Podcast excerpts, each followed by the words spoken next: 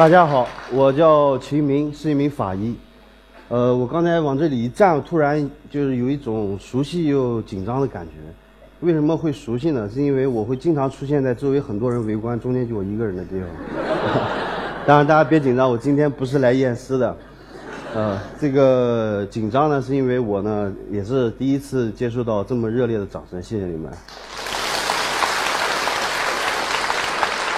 很多朋友他都会问我说：“你为什么会选择一个法医这个职业？”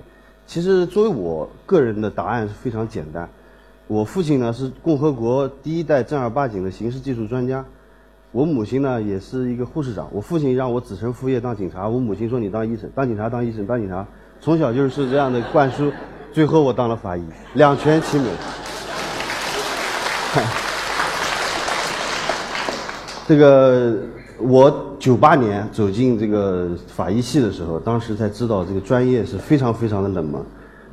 啊，全国当时一年只有两百个法医专业的毕业生，而我们班四十个人，我是唯一一个填第一志愿到法医系的。这个大一一放假，因为我父亲之前说了是警察，就走后门啊，然后我就到那个法医部门去见习，就开始了法医工作。那有一天就接到一个幺幺零的报警，说是一个群殴案件，一名十八岁的少年中刀死亡，你们要出现场，因为。我们国家规定，只要是非正常死亡的事件案件，这个法医都必须到场验尸的。所以我就跟我的老师去了以后，经过现场勘查和尸体检验、尸表检验，我们就准备我就准备收工了。为什么呢？因为当时因为幺幺零出警比较快，三名犯罪嫌疑人呢很快就已经被抓获了。所以我的老师说：“那你别回去，你得跟我去殡仪馆解剖。”我说：“这个人不都已经抓了破案了，还要？”做尸体解剖吗？他说那是必须的，因为刑事案件尸体必须解剖，因为法医的解剖结论在这个整个庭审过程中会起到非常关键的作用。我我当时心想，哎呀，形式主义不就是过过场吗？哦，我们就到了殡仪馆。这是我第一次看到新鲜尸体，我们话说叫新鲜尸体，我听了不太适应。这个。它跟学校的标本是不太一样的，对心理的震撼不太一样。我也以前经常会幻想着自己能够和这个我父亲一样参与一个命案的侦破，但是我的第一课太残酷了。在解剖台上把尸袋慢慢的拉开，呈现出来的面孔，我非常熟悉。也就是说，我第一次参与解剖的死者是我的小学同学。我当时就整个人都麻了，就在那不动。后来老师一问怎么回事，我说我认识他。老师说那不行，那你就回去吧。我说不能回去。如果我这一关挺不过去，我以后还怎么去当法医啊？这有心理阴影了。所以我就在那里看着尸体解剖，因为我是见习生，不能上手术台。这个尸体经过检验以后，发现死者是三刀被捅在肚子上，一刀捅在胸口。捅在肚子上的三刀没有伤到脏器和血管，所以不是致命伤，而他的致命伤在胸口。刺破了心脏，当场死亡。但是侦查那边传来消息说，三三名犯罪嫌疑人我们都突审过了，所有人都不承认他捅了他的胸口，都说捅肚子的。怎么办？怎么去甄别这个犯罪嫌疑人？法医在这几处窗口，呃，几处创口仔细检查以后，发现啊，胸口的这处创口，它的边缘有一个小的皮瓣，而这处皮瓣，用我们法医学分析，很有可能这个凶这个凶器它的刃口。是有一个卷刃的，因为它卷刃抽刀的时候就会把皮肤给带出来一个皮瓣，所以我们就赶紧把物证收缴过来的三把刀拿过来看，一看，哎，果然其中有一把刀是卷刃的刀。那么这哪一把刀是谁拿的，是其实很清楚的。也就是说，我们通过这个伤口找到了刀，从刀找到了犯罪嫌疑人。就因为这一个细小的细节，导致了这个案件确定了真正的犯罪嫌疑人。所以这个案件是我第一次见证法医在命案中。起到了关键作用的案件。呃，你们对法医的了解应该主要源于一些港台和国外的法医剧，叫《见证实录》啊，《CSR》呀，它的里边的法医戴个蛤蟆镜，拎个勘察箱，进出于犯罪现场，英姿飒爽，帅气逼人。所以，我今天往这一站，你们说呀，电视剧都是骗人的。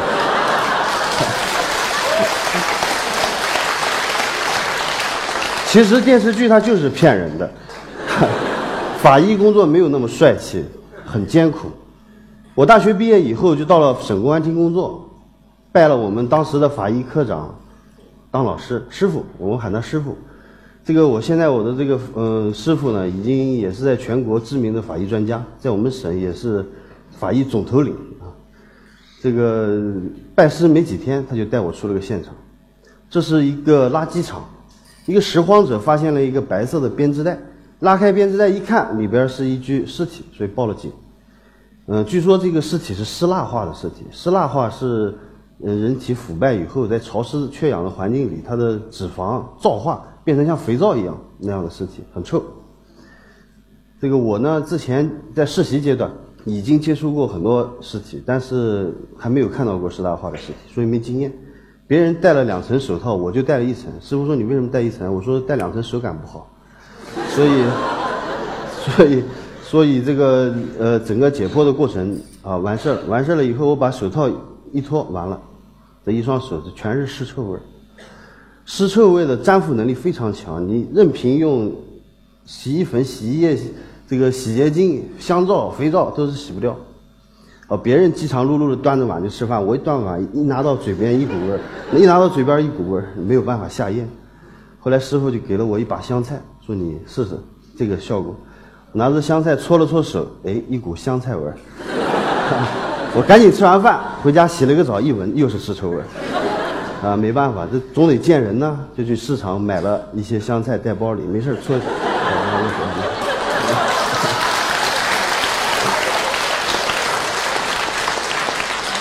这个呃，当然了，呃，还有其他的一些艰苦，比如说有一次一个山区里。我们一个发现了一个母子三人死亡的一个案件，我们去了。山区是土葬区，土葬区是没有殡仪馆的。法医的尸体解剖室一般都是依托于当地的殡仪馆建设的，没有殡仪馆就没有解剖室。那么我们就只有蹲在冰冷的河涧河边进行尸检。当时零下十几度，三具尸体一坐就是七八个小时，呃，一蹲我说的坐是做手术的坐，一蹲就是七八个小时。啊，这个等到我想站起来的时候，两个腿就完全麻木了，根本站不起来。我的助手他那个鼻涕呢流出来，他也不知道，就冻在那个冻成冰轮，就挂在鼻尖然后我给一掰就给他掰下来了。这个很多人认为刑警是很危险的一项工作，因为他们整天在刀尖上舔血。那法医其实也很危险，这些危危险呢可能来自于现场，比如说现场有毒气，或者是有爆炸物质。也可能来源于尸体，比如说这个尸体患有烈性传染病。你们在之前在尸体检验和现场勘查之前，这些都是未知的。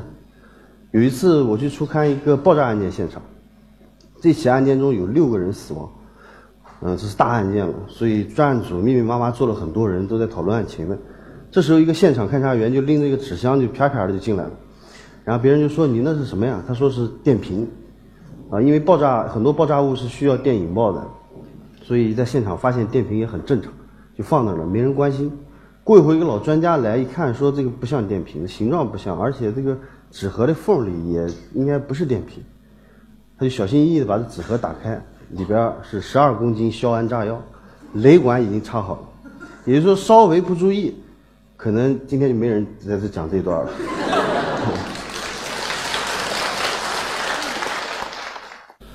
很多小女孩看了《见证实录》以后说：“我也要像聂宝言这样。”所以她也去学法医。学完法医，可能工作几年以几天以后，就受不了现场的这个血腥残忍，也可能是忍受不了工作环境的艰苦，就申请转行去做 DNA 检验或者是理化检验，但对着仪器不用对着尸体。我有一个同学，他做了七八年法医，前不久也转行到派出所去当民警了。我问为什么要转行，他说我天天做个梦，睡不着觉，实在是没办法坚持下去。所以这这个职业是必须是嗯需要热爱才能够坚持下去的一个职业。有很多人说，那你把法医说的这么不堪，你是不是后悔了？我不后悔，我觉得我是非常钟爱这个职业的，因为在这整个破案的过程中，你对现场和对尸体的检验发现的痕迹，这种抽丝剥茧的感觉和。沉冤得雪以后的那种成就感，是让人无比兴奋。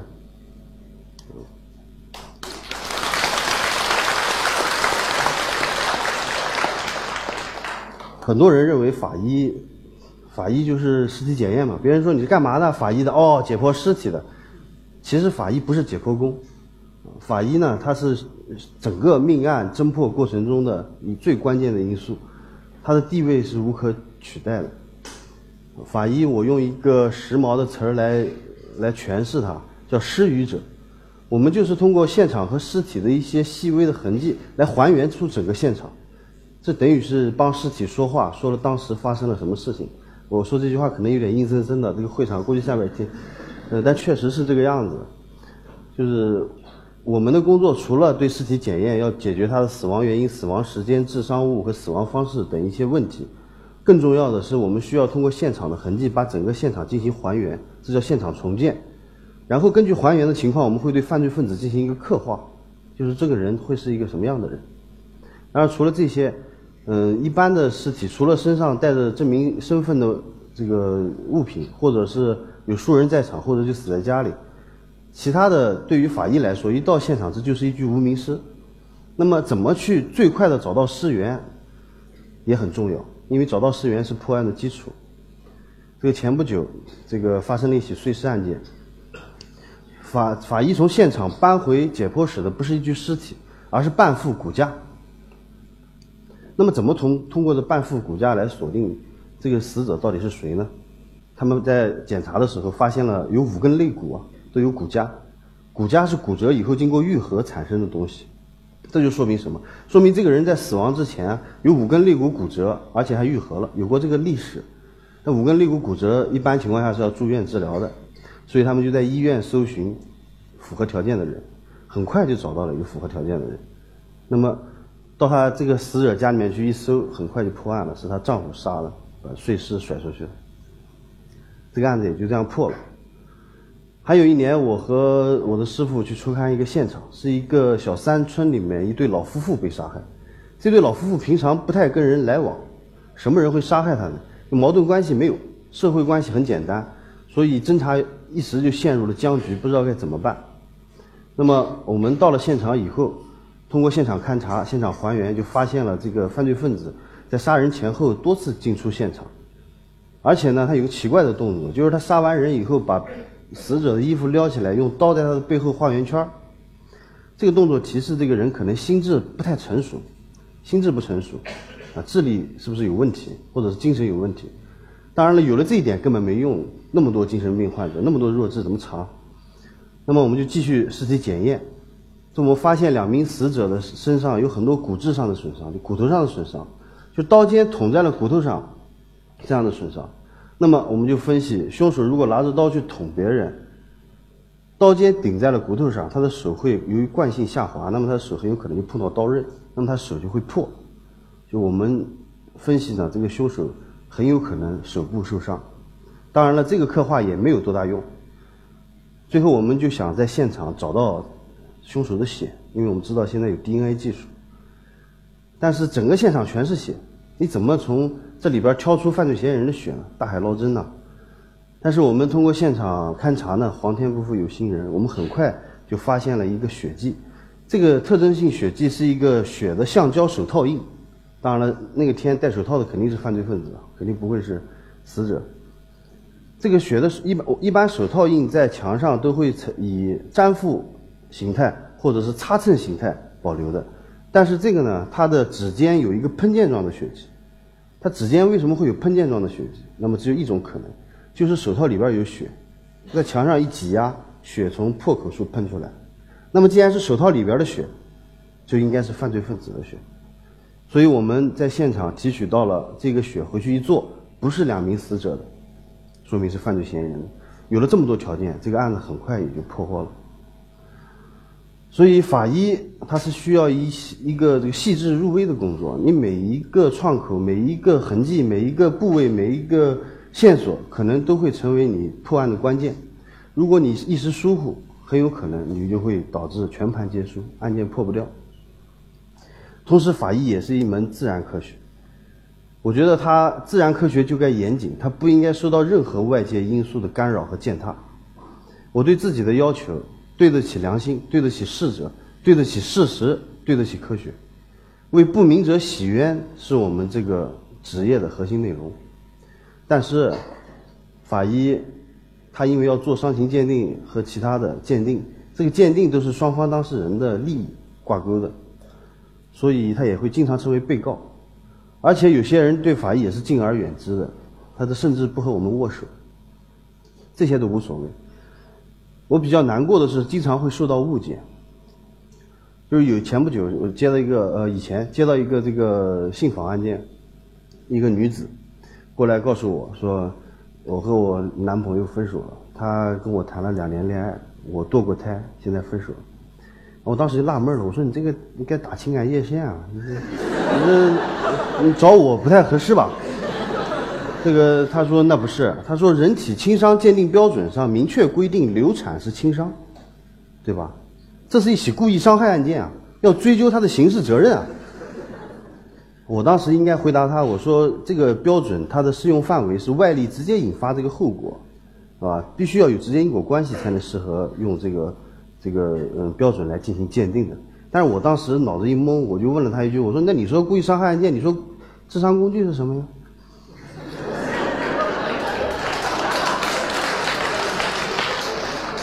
结果就因为这一句话，我被领导训了一年啊！这个没事就拎我过来就骂一个人，就提的是这个事情还没有平息，又发生了一个事情。一个女士患有这个关膝关节的退行性改变，退行性改变是疾病，是一个老化的一个一个象征。但是她和别人在发生纠纷以后，就总感到自己的膝盖不舒服。对方也是妇女，两个妇女在打架。然后这个他就来做鉴定了。他说我被膝盖被人家打伤了，你要做鉴定啊。但我们检验他是没有伤，他只是退行性改变。那么我们只能给他下一个不构成轻伤的这个鉴定书。鉴定书下发以后，他就非常生气，他就翻鉴定书，一边咬牙切齿翻翻到最后一样，鉴定人秦明，打我的那个妇女不叫秦某吗？两个是一伙的，一家的。于是呢，他就在网上各大网站就开始发帖说，省公安厅法医秦明上蹿下跳。包庇自己的堂妹，为他掩盖罪行。请注意，他写的是堂妹。一直到现在，我的心里的坎儿都过不去了。我知道我挺显老，但你也不至于把我一个三十多岁的小伙子安排给一个五十多岁的妇女当堂兄吧？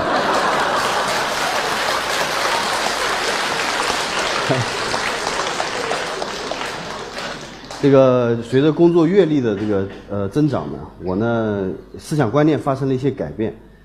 嗯，大家对我们这个职业的误解啊，可能就出于对我们职业的不了解和对法医学知识的不了解。所以我后期玩微博，呃，包括今天的演讲，包括我的写书，其实都是为了让更多的人去了解和支持我们这个职业。呃，我也经常会号召我的呃同行同同学们也加入我的队伍，能多讲故事给大家听。因为我相信，以这种喜闻乐见的方式是最容易让大家理解和关爱我们这个每每个省恐怕只有四五百名的特殊职业的人人群。呃，除此之外呢，法医也是一个嗯，看破生死吧，就是怎么说呢，就经常和死亡打交道的一个职业，也教会了我很多人生道理。法医跟医生看到的死亡还不太一样，你可能看到的不是一个完整的人，你可能看到就是一个尸块。你可能看到的是残，非常残忍、血腥的现场，看到的可能本来这个人应该健康平安的活在世上，却惨遭毒手。所以别人问我你怎么去心理减压，我说不需要减压。你随着工作时间的延长，每个法医都会有一个心路旅程，一开始可能是害怕，然后到对死者的悲悯，再到对犯罪分子的仇恨，最后是淡然。这种淡然不是情感的淡然。而是对生死的淡然。当你全心全意投入到案件侦破工作中去，你可能已经看破生死了。那一旦看破生死，就过了这个坎儿。过了这个坎儿的法医，通常都不会是心情性情阴郁的人，而是性格开朗的人，喜欢讲笑话，像我这样的人。所以最后一句话来结束我今天的演讲吧。这句话来自于我的第二部作品《无声的证词》里，呃。一双鬼手只为沉冤得雪，满怀佛心，唯愿天下太平。祝大家平安快乐，再见。